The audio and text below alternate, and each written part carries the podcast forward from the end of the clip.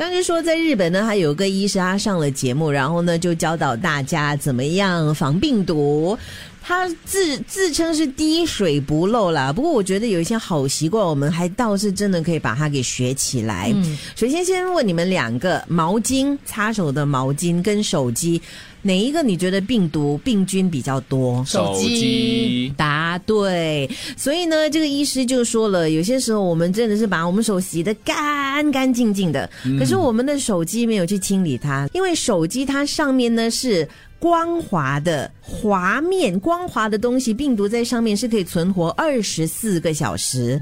反观如果是毛巾呢，因为它是粗糙的质地，病毒在上面只能够存活十五分钟。所以他就提醒大家，除了我们的手要消毒之外呢，手机每天回到家呢，最好也是可以用这个消毒的那个。带酒精的那个消毒液，把它给擦一擦。是这个吗？Alcohol swab。那就问问你，你每次按电梯的时候，你是怎么样去按？用哪一根手指？用用脚趾的大拇指。难怪病毒一直在散，在传播。等下这要看脚长了，我们做不到的，小猪。我做到哎。我做到，做到不要吧？那你应该是去到三楼，然后再爬到几楼？他只可以按得到三楼。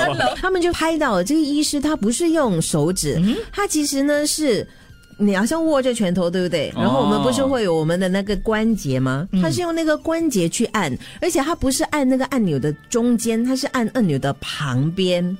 因为他说很多人呢，他们惯性去按电梯的时候呢，就是用他们的指腹去按，而且一按就是按中间，按按按按按，所以那个地方呢是最多人触碰到的，尽量就是触碰的那个病毒的那个范围越小越好。开门你要怎样？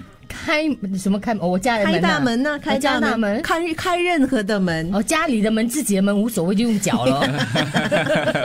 不要坚持用脚。